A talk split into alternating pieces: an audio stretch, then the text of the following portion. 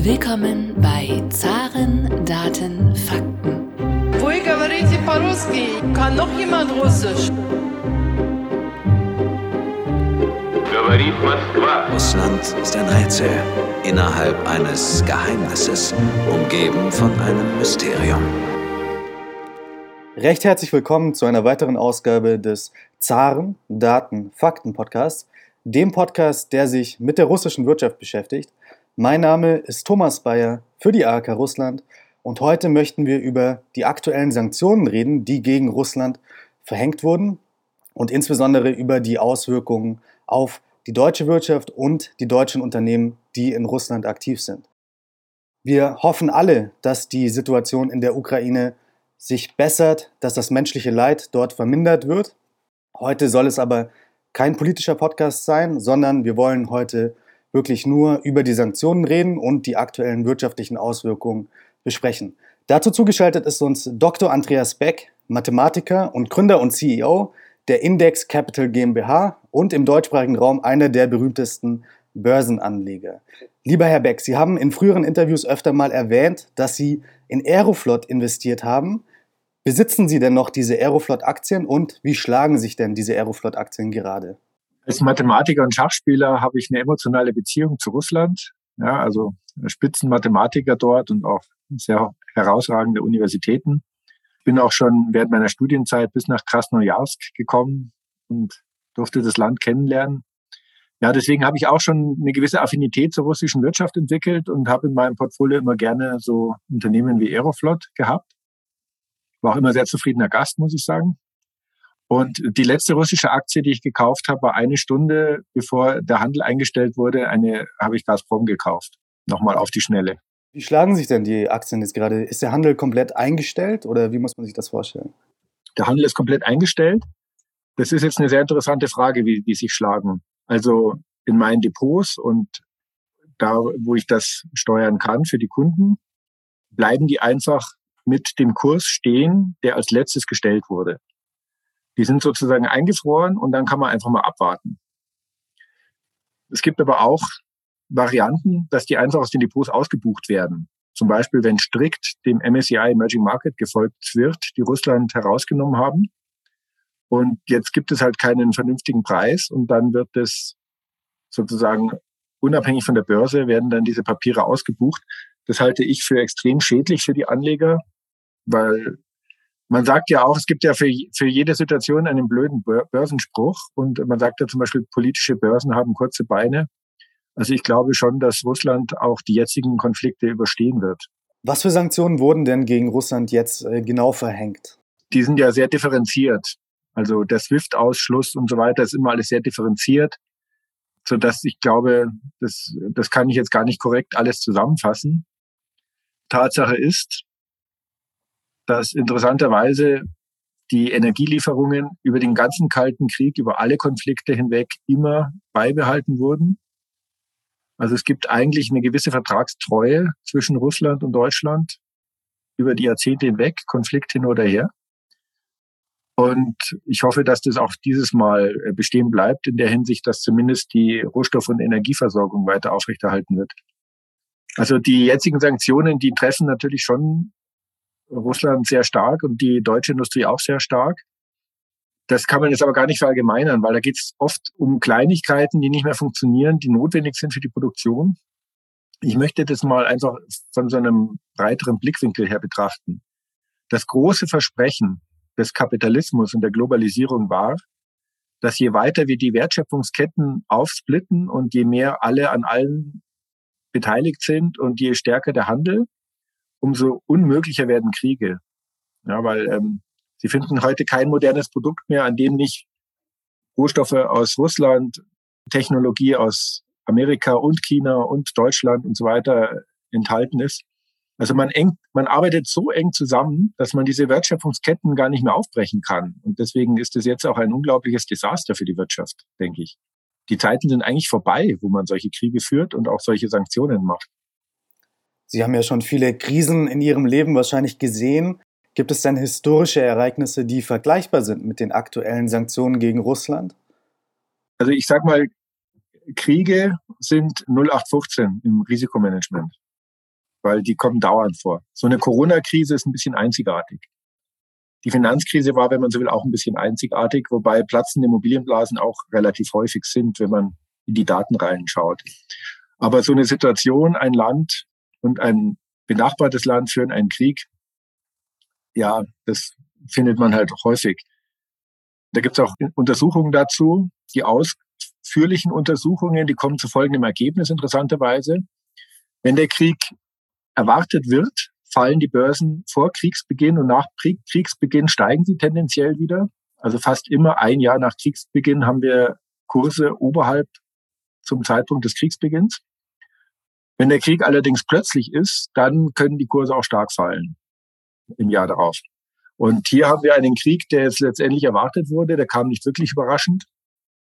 Und insofern ist jetzt eigentlich Panik an den Börsen erstmal äh, fehl am Platz. Ja, ich meine, natürlich, die russische Wirtschaft zerlegt es, die ukrainische zerlegt es, aber jetzt so aus der Perspektive der Weltwirtschaft betrachtet. Was jetzt halt noch einen enormen Schaden anrichten kann, ist, dass die Situation eskaliert, auf andere Länder ausgeweitet wird. Oder wenn jetzt die Sanktionen wirklich zu massiven wirtschaftlichen Verwerfungen führen. Das könnte noch einen großen Schaden verursachen. Aber ich denke, der Markt, wenn ich mir die jetzigen Marktpreise anschaue, also nur mal, um das einzuordnen. Wenn ich jetzt die Weltwirtschaft als Ganzes anschaue, dann hat der MSCI World jetzt vielleicht zehn Prozent verloren seit Jahresanfang. Der wesentliche Teil der Verluste erklärt sich immer noch aus gesunkenen Bewertungen der Tech-Aktien, die ja überhaupt nichts zu tun haben mit dem jetzigen Krieg. Also im Moment ist die, die Weltwirtschaft aus der Perspektive der Börse noch nicht in Panik. Und man geht letztendlich davon aus, dass es jetzt sehr zeitnah noch wieder zu einem Waffenstillstand kommt, zu irgendeiner politischen Lösung kommt. Russland hat ja nun die meisten Sanktionen der Welt gegen sich, mehr Sanktionen als Syrien, als Iran, als andere Länder, beispielsweise auch Nordkorea. Ist denn Russland jetzt aus Anlegersicht ein zweites Nordkorea mit all diesen Sanktionen? Na, Russland ist ein starkes Land. Das kann man nicht mit Nordkorea und Venezuela vergleichen und auch nicht mit dem Iran. Ich weiß nicht, wenn, also wenn da jetzt nicht wieder Vernunft einkehrt, dann denke ich, führt es einfach zu einer neuen Blockbildung. Und Russland und China im Gespann auf der einen Seite und sozusagen die NATO auf der anderen Seite. Das ist jetzt keine Welt, wie man sie sich wünschen würde. Ich glaube auch, dass das für Russland keine gute Situation ist, weil sie definitiv der absolute Juniorpartner für China wären. Also man kann wirklich auch aus der Perspektive von Russland jetzt nur darauf hoffen, dass es sehr zeitnah äh, eine, eine wieder friedliche Lösung gibt.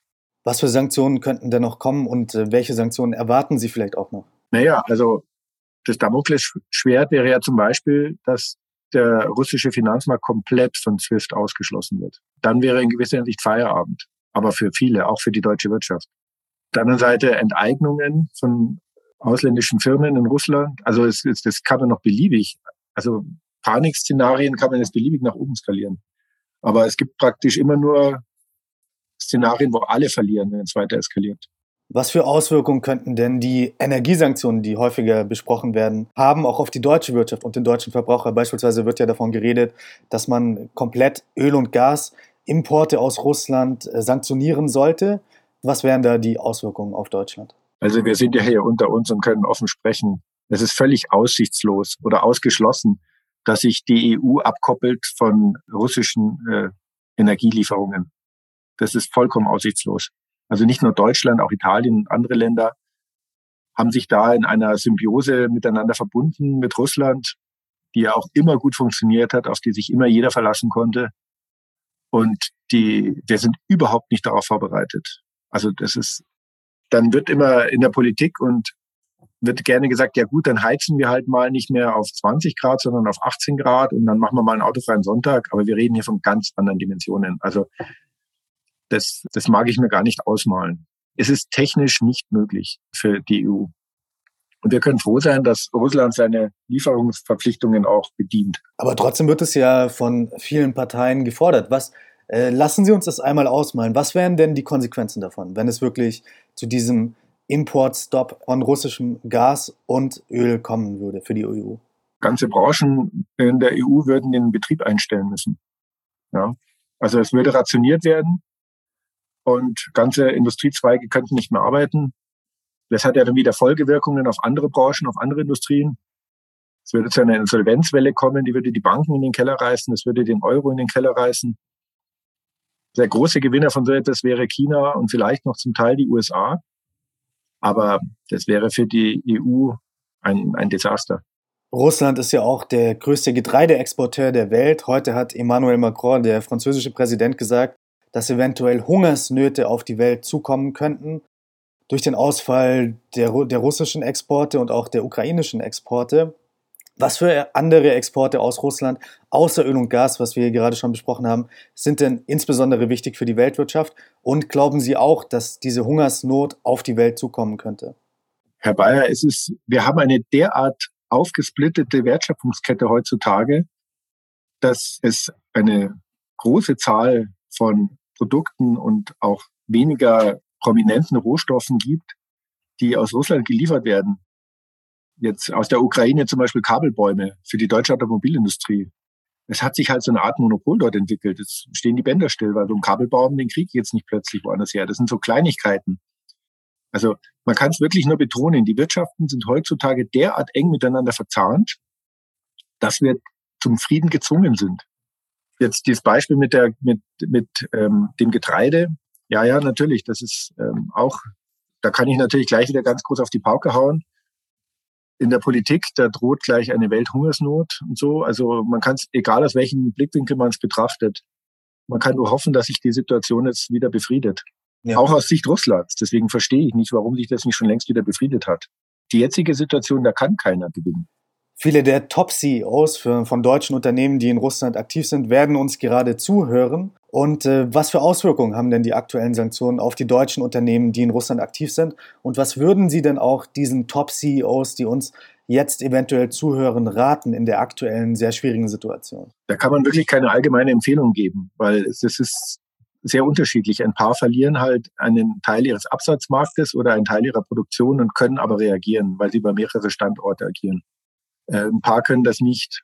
Da kann man keine allgemeine Empfehlung geben. Ich denke, dass ganz viele, dass ganz viele wirklich hoffen, also einfach abwarten und sagen, das wird sich schnell wieder lösen. Da gibt's eine nette Geschichte von Nassim Taleb übrigens, so ein libanesischer Mathematiker, der recht viel gemacht hat zum Risikomanagement. Der beschreibt, dass als er jung war, der Bürgerkrieg im Libanon ausgebrochen ist. Libanon war vorher ein prosperierender Landstrich. Ja, an der Küste, das zweite Paris war Beirut. Und dann ist der Bürgerkrieg ausgebrochen und dann sind seine Bekannten und er nach Zypern ins Hotel, weil alle geglaubt haben, na, das kann ja nicht lang dauern. Und er kennt jetzt Leute, die seit 30 Jahren in Zypern im Hotel wohnen und immer noch glauben, das ist gleich wieder vorbei. Also man kann sich natürlich auch irren und es kann wirklich jetzt eine, die Unternehmen dazu zwingen, sich neu aufzustellen in ihren Lieferketten und in ihrem Denken. Also da sind wir schon so weit fortgeschritten in der, in der Aufteilung der Wertschöpfungsketten, dass das wirklich einfach, das wäre so absurd, dass man, dass ich mir das einfach mal nicht vorstelle. Also ich bin jetzt eher der Typ, der in Zypern ins Hotel gehen würde. Der Rubel war ja schon vor den aktuellen neuen Sanktionen die unterbewertetste Währung der Welt, laut dem Big Mac Index. Auch den Big Mac Index wird es jetzt ja wahrscheinlich in Russland gar nicht mehr geben, da sich ja McDonald's zurückzieht vom russischen Markt, zumindest vorübergehend. Was sind denn die Auswirkungen jetzt dieser neuen radikalen Abwertung des Rubels? Was bedeutet äh, dieser Einbruch des Rubels für die russische Wirtschaft, auch für die ausländischen Unternehmen, die in Russland aktiv sind? Naja, die unterbewertetste Währung, das ist so relativ. Also man kann auch sagen, dass der russische Aktienmarkt der unterbewertetste war und auch die russischen Staatsanleihen waren sehr günstig. Es ist halt so, die internationalen Kapitalgeber, die fordern als allererstes Rechtssicherheit. Ja, also Schutz von Privateigentum, auch von ausländischem Privateigentum und absolute Einhaltung jedweder Rechtsstandards, die es da international gibt. In Ländern, in denen, denen das angezweifelt wird, gibt es dann ordentliche Discounts. Und das ist für mich eigentlich das Grundproblem von Russland. Ich meine, es gibt ja keinen, es gibt ja keinen kalten Krieg mehr, oder? Wir haben ja jetzt keine, kein Warschauer Pakt gegen NATO, wir haben keine zwei Systeme, Kommunismus gegen Demokratie oder so.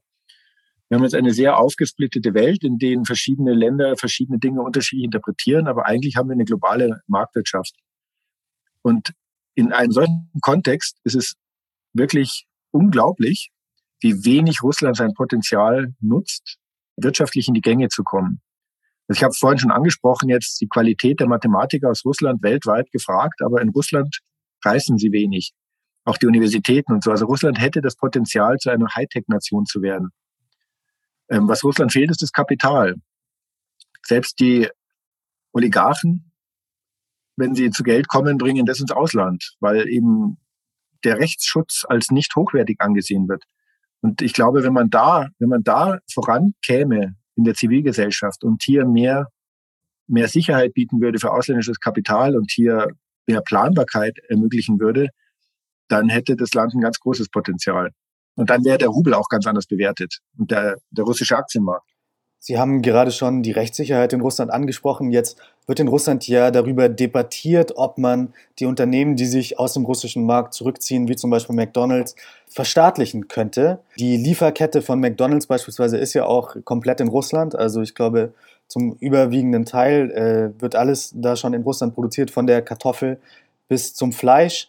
Äh, bedeutet denn der Rückzug von diesen Unternehmen jetzt, dass sie eventuell quasi in Russland Import substituiert werden könnten? Und wie attraktiv ist denn Russland dann noch für Investitionen überhaupt? In der Landwirtschaft hat Russland tatsächlich eine starke Autarkie geschaffen in allen möglichen Gütern, sodass ich das zutrauen würde, dass das funktionieren würde. Ich meine, man würde zurückfallen hinter die Zeit vor, vor Lenin, wenn man diesen Schritt geht. Es wird ja im Moment wird ja mit ganz viel gedroht von allen Seiten, was tatsächlich auch aus der Perspektive dessen, der, der droht, nicht realistisch ist. Jetzt warten wir mal ab, würde ich sagen.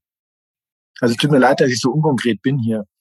Aber die jetzige Situation ist hochgradig irrational aus, aus einer Wirtschafts-, wirtschaftlichen Perspektive und wäre relativ einfach wieder auflösbar, vernünftig für alle Parteien, so dass man einfach es nicht so recht schafft, sich andere Szenarien noch als plausibel durchzudenken. In Ihrem Buch haben Sie geschrieben, wer vor Krisen Angst hat, der hat nichts verstanden. Jetzt das aktuelle Gespräch hört sich aber so an, als hätten wir schon etwas gut daran getan, Angst zu haben vor der aktuellen Krise, falls sie nicht aufgelöst wird. Äh, wie müssen wir denn jetzt diese Krise einordnen äh, im globalen Kontext, auch äh, mit der Geschichte? Gilt dieser Satz immer noch, auch in dieser schweren Krise? Perspektive der Weltwirtschaft ist die Krise nicht so dramatisch wie Corona. Also die Weltwirtschaft, eine Krise bedeutet für die Weltwirtschaft, dass sie sich neu sortieren muss. Und die schaut nach der Krise anders aus als vor der Krise. Und da man nicht genau weiß, wie sie anders dann aussieht, werden die Risikoprämien höher und die ganzen Effekte. Unternehmen refinanzieren sich nicht mehr so leicht. So, aber die jetzige, die jetzige Situation aus der Perspektive der Weltwirtschaft also es kann sein, dass Russland dauerhaft sehr geschwächt daraus hervorgeht und auch Deutschland und die EU dauerhaft sehr geschwächt daraus hervorgeht. Aber dann fließt halt mehr Stärke nach China und in die USA. Sozusagen aus dieser Brille der Weltwirtschaft, wenn ich alle 9000 Unternehmen, in, in alle 9000 Unternehmen investiert bin, die international börsennotiert sind, dann verschieben sich die Gewinne immer nur und die Schwerpunkte und die Machtverhältnisse, aber die Weltwirtschaft übersteht tatsächlich jede Krise. Insofern ist das gemeint, dass wenn man breit gestreut investiert ist und dann auch noch ein vernünftiges Risikomanagement hat, dann braucht man keine Angst mehr vor Krisen haben. Aber für die lokale Wirtschaft, auch für spezifische Industrien und Branchen, vor allem natürlich auch für einzelne Unternehmen, ist das Leben permanent lebensgefährlich. Sie sind ja nicht nur ein theoretischer Analyst der aktuellen Situation, sondern Sie haben ja, wie man so schön sagt, wie Nassim Taleb auch sagen würde, Skin in the Game, da Sie ja investiert haben in Ihrem Global Portfolio One Index. Wie stark ist denn Russland in diesem Index vertreten und was ändert sich denn jetzt auch? Ich sag mal, ich bin vielleicht zwei Prozent in Russland auf der Aktienseite. Auf der Anleihenseite bin ich gar nicht in Russland, weil das von der Strategie her nicht gepasst hat. Ja, die zwei Prozent, die stehen jetzt halt die stehen jetzt in den Büchern. Ich lasse die aber auf jeden Fall in den Büchern stehen. Das ergibt sich sozusagen, wenn ich die Weltwirtschaft als Ganzes anschaue, dann sind die börsennotierten Unternehmen in Russland nicht größer und stärker, dass da eine größere Gewichtung dabei herauskäme. Das ist jetzt keine wirklich individuelle Entscheidung. Lieber Herr Beck, vielen Dank für diese Eindrücke, für diese Einblicke in die aktuelle Krise und wir hoffen alle, dass die Krise rational gelöst wird und dass wir als Europa noch einmal mit einem blauen Auge davonkommen. Ja, schöne Grüße nach Moskau.